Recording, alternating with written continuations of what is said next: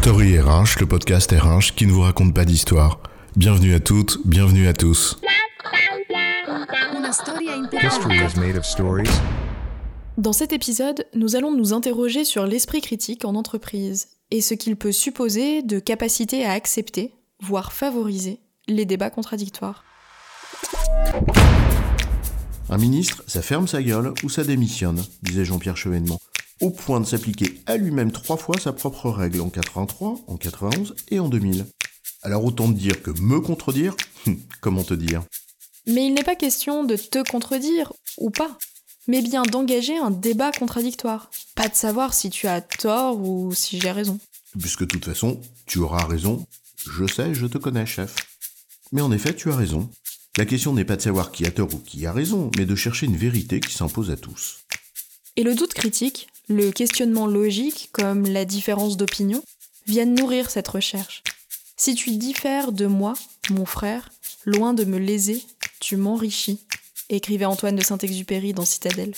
En d'autres termes, considérer le doute et la différence non plus comme une négation de ma vérité, mais comme un début de progrès, une antithèse moteur d'une pensée plus féconde.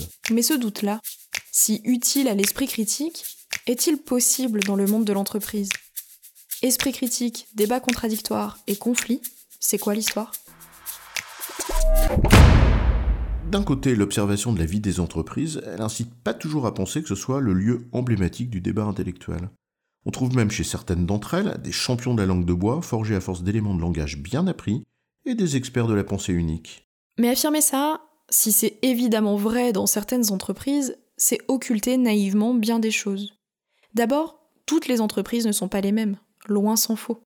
Le grand groupe mondial coté en bourse sera toujours plus attentif à ce qu'aucune mèche ne dépasse que la PME du coin. En même temps, la première, c'est aussi ce qu'on appelle une deep pocket, donc une cible. Ça peut se comprendre aussi. Mais admettons. Mais à l'intérieur même d'une entreprise qui arbore tous les signes du contrôle à outrance, rien n'est homogène. Il y a toujours des dissidents, des zones d'expression dissonantes, des espaces de liberté, parce que le business en a besoin et qu'on peut se le permettre. Bref, ce n'est donc pas aussi simple que ça. Surtout si l'on veut bien entendre qu'il y a aussi à l'intérieur de ce type d'entreprise un décalage entre la vie de tous les jours, qu'expérimentent les managers de terrain, et la façade, qu'il faut arborer, comme un masque vénitien que l'on porterait pour adopter la bonne figure attendue. Paradoxe, on ne peut donc pas écarter qu'il puisse ici ou là y exister un débat contradictoire. Mais allons plus loin en s'interrogeant sur un autre facteur limitatif.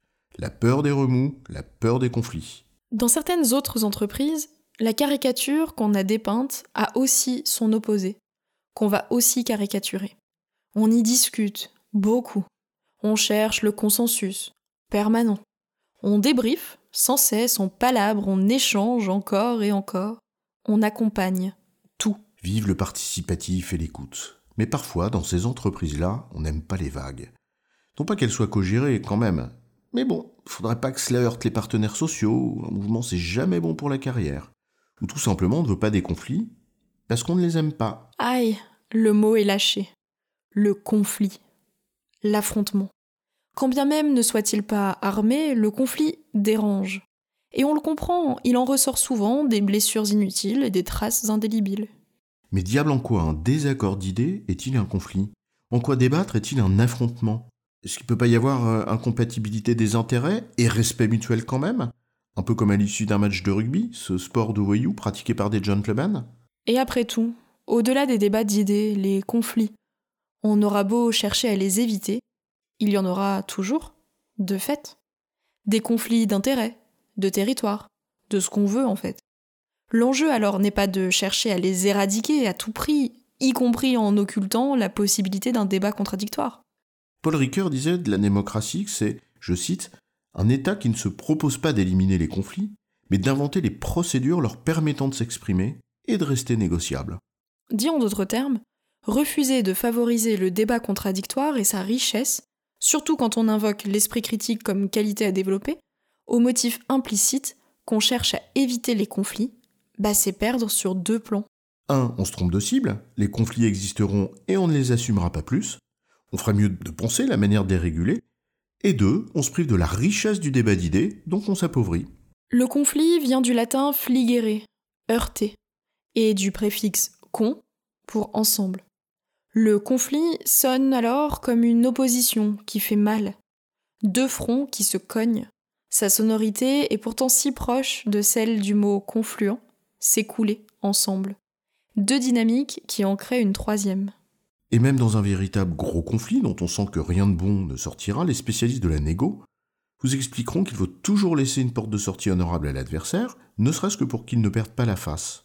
En d'autres termes, qu'on s'inscrive dans la verticalité stricte qui ne tolère pas la voix dissidente, ou dans la fuite du conflit qui fait des vagues. On a tout à perdre à ne pas accepter, voire favoriser, le véritable débat contradictoire, source de progrès. Il est une condition sine qua non de l'esprit critique pour que cet esprit ne s'enroule pas et s'étouffe pas sur lui-même. Alors lorsqu'on appelle cet esprit critique de ses voeux, comme soft skill que l'on estime désormais incontournable, on doit faire cet exercice de cohérence et s'interroger sur sa propre capacité à faire naître un débat contradictoire sain dans les équipes. Faute de quoi? À étouffer le débat, le nourricier esprit critique devient vite un esprit de critique, fort peu propice à la performance collective. Quant au conflit, la vie de l'entreprise ne manquera pas d'en provoquer, qu'on le veuille ou non. En n'oubliant pas que ce n'est pas un bon débat contradictoire qui provoque des conflits, mais que c'est plutôt les conflits qui nuisent à la possibilité d'un débat contradictoire. En résumé, développer l'esprit critique en entreprise demande à tout le moins de s'interroger sur sa capacité à favoriser l'émergence du débat contradictoire, pour ne pas être en contradiction avec ce que l'on vise. J'ai bon, chef? Oui, tu as bon, mais on va pas en faire toute une histoire.